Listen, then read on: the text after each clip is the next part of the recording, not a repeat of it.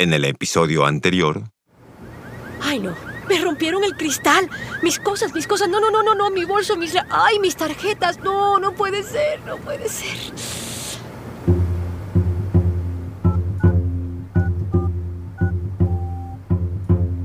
Una de sus cuatro tarjetas ha sido utilizada en ese inter de tiempo. En este momento procederé a bloquearlas todas para que no se siga haciendo mal uso de ellas. ¿85 mil pesos? Señora, lamento decirle que es imposible llevar a cabo esta diligencia, ya que su pasaporte expiró el día de ayer. Con otra identificación, eso va a tardar semanas, señor. Ay, caramba, esto no para.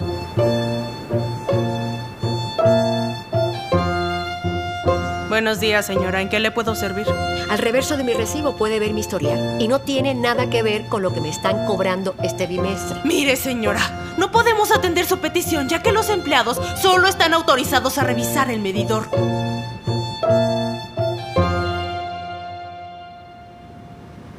No sé, siento como si todo estuviera en mi contra.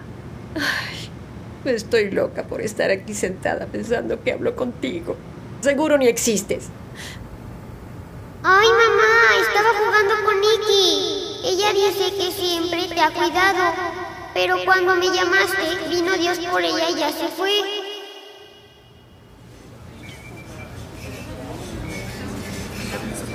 sin decir ninguna palabra, Miriam sigue escuchando el relato de Gabriela. Mi esposo y yo hemos escuchado mensajes hermosos que a veces no tienen explicación más que la fe en sus palabras. Entrar a su habitación es una experiencia bellísima. Siempre está calientita. Y es curioso porque llegan muchos pajaritos a ella y mi hija dice que su ángel de la guarda es enorme y que de su cuerpo sale luz dorada. Cuando trasladaron a esta ciudad a mi esposo, nos dimos a la tarea de buscar una casa. Y cuando llegamos a ver la posible nueva propiedad, mi hija nos dijo que la compráramos porque tenía luz. A lo que mi esposo le contestó, sí, mi vida, tiene muchos ventanales y entra mucha luz. Pero mi hija insistió aclarando que esa casa tenía luz. Él y yo nos miramos asombrados por sus palabras, pero diciéndonos con la mirada que entendíamos a qué luz se refería. Ay, por eso estamos aquí. Ay, Miriam, no creas que estamos locos, por favor. Mi hija así nació. De verdad te creo y no te lo digo por decir. Sé que entre nosotros hay personas con habilidades extrasensoriales que muchas veces se nos hacen difícil de entender. ¿Sabes? Yo tengo una amiga que es clarividente. Ay, platicar con ella es verdaderamente reconfortante. Y ella me ha explicado que puede comunicarse con diferentes energías, recibir mensajes y saber qué intenciones tienen con nosotros. ¿Cómo? Sí, ella me ha dicho que nosotros somos energía y traemos o cargamos, ay, no sé cómo explicarlo, pero llevamos a todos lados la energía de todas las personas que conocemos. Cuando llegas al consultorio de Marta, que te escanea, ve la energía que te rodea y describe la forma que tienen y tú puedes saber quiénes son ya que conservan su forma humana. Y se comunican con ella y te dicen qué intenciones tienen contigo.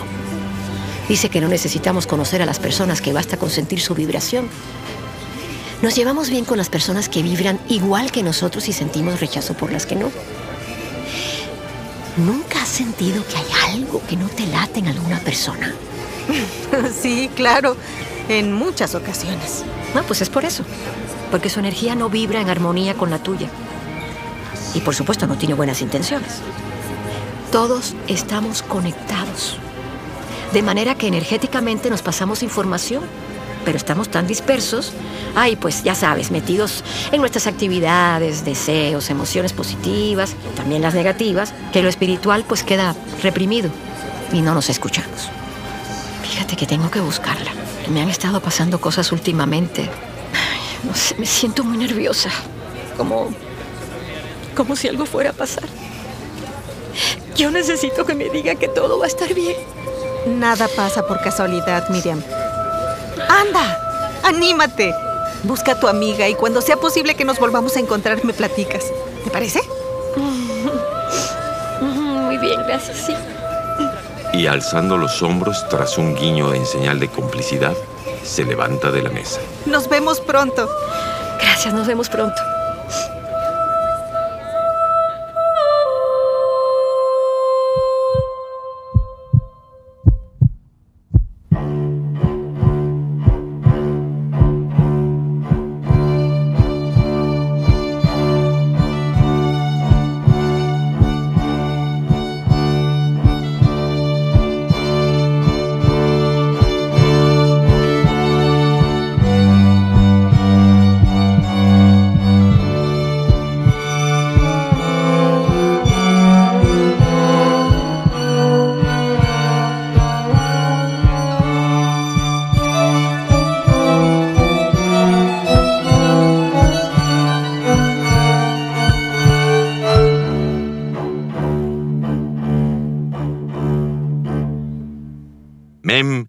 Reflexión.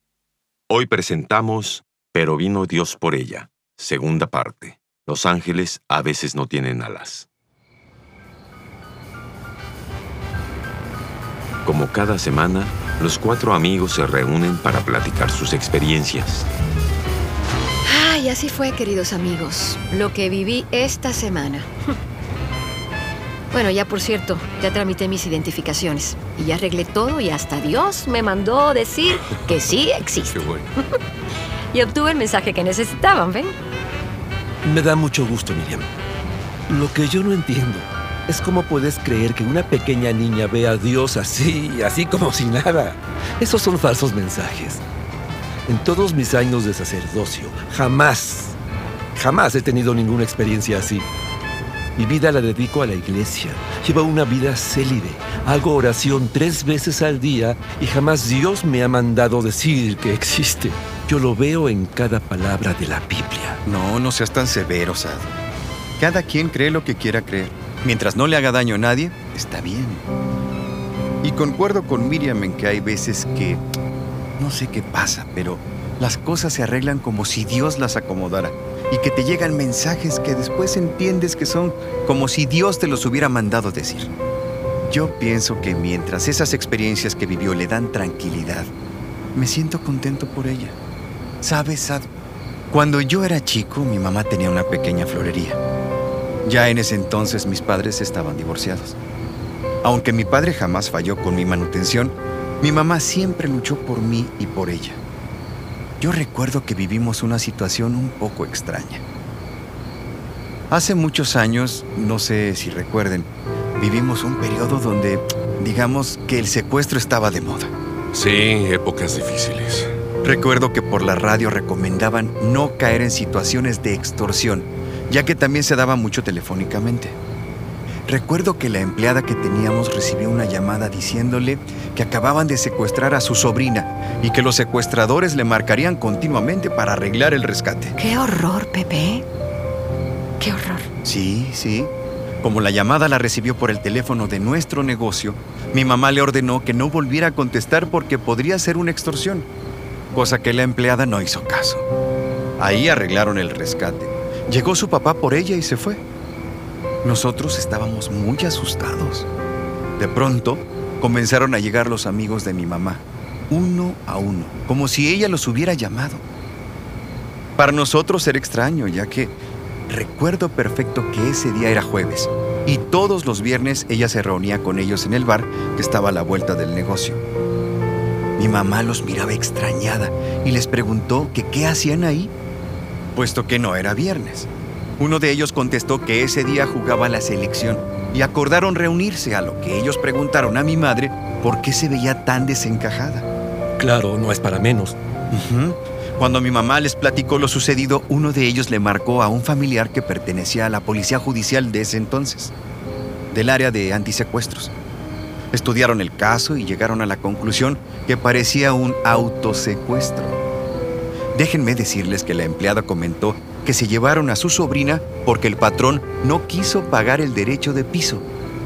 ¿Qué grupo de secuestradores se llevan a una empleada en lugar del dueño de una empresa?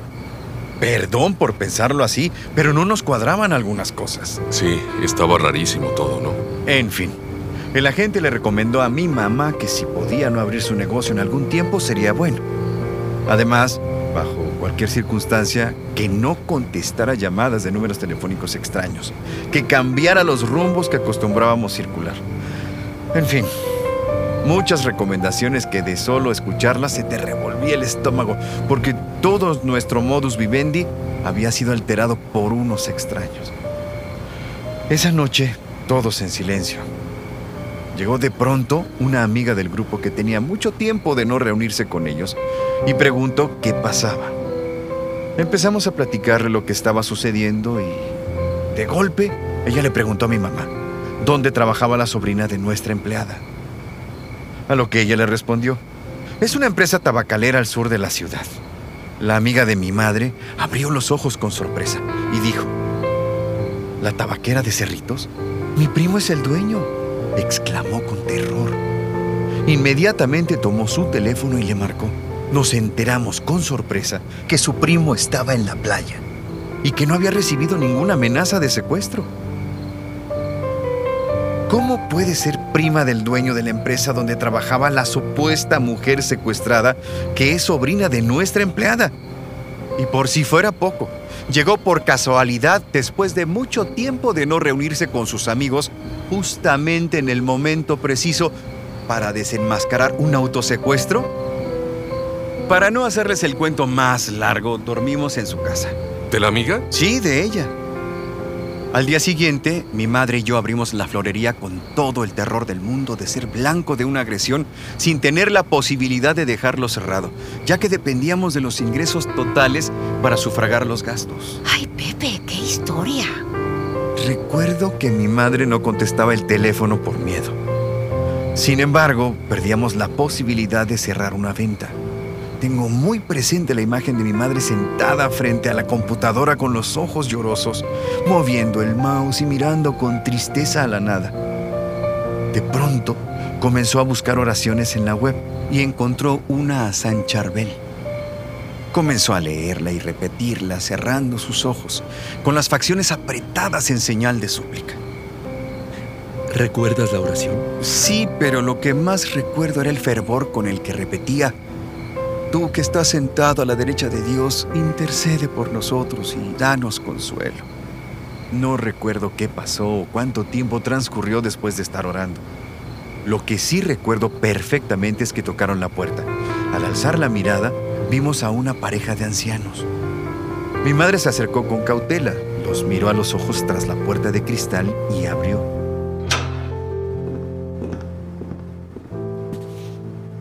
¿Podría elaborarnos un arreglo floral? Claro que sí, señor. Será un gusto. ¿Cuánto tiempo tardará? Bueno, eso depende de las flores que ustedes escojan. ¿Puede quedarse mi esposa aquí escogiéndolas mientras voy a estacionar mi automóvil? Claro que sí, señor. Yo aquí lo espero. Perfecto, no tardo. Adelante, señor. Después de hacer pasar a la señora, mi madre la invitó a sentarse. Yo, como lo hacía con todos los clientes, le ofrecí algo de tomar. Después de decidir qué flores llevaría a su arreglo, la señora se sentó en un sofá rojo que teníamos. Frente a ella había un gran espejo con marco dorado donde ella podía ver reflejada a mi mamá. Atareada, cortando los tallos de las flores, mi mamá levantó la mirada como si ella sintiera que la señora la observaba. Cuando sus miradas se toparon, la anciana le dijo, ¿Ya te diste cuenta de que aquí estás muy bien resguardada? ¿Cómo? Sí, florería está muy bien resguardada. Te apuesto que si tienes un problema, toda la gente de esta plaza te ayudaría. Mi mamá se soltó en llanto y le dijo que no podía explicarle todo lo que estábamos viviendo, pero que sus palabras le daban mucho consuelo. Amigos, queridos amigos, ¿saben qué significa resguardar? Significa proteger o hacer que una persona o una cosa no reciba daño o no llegue hasta ella algo que lo produce. Perdónenme amigos, perdón. Lo volví a vivir, perdón, perdón. Querido Sad, las palabras de esa mujer nos dieron mucho consuelo. Pude ver y sentir que la ferviente oración de mi madre logró que Dios nos mandara decir que todo estaba bien. Nuestra fe en Él creció como no te imaginas. Aunque estamos bautizados por la fe católica, no practicamos ninguna religión, ni vamos a una iglesia, no. Solo somos seres creyentes que hay algo más, que hace que se muevan las cosas cuando mostramos fe. Quizá, con todo respeto te lo digo, de humano a humano, que tal vez te hace falta sentir más a Dios que leerlo.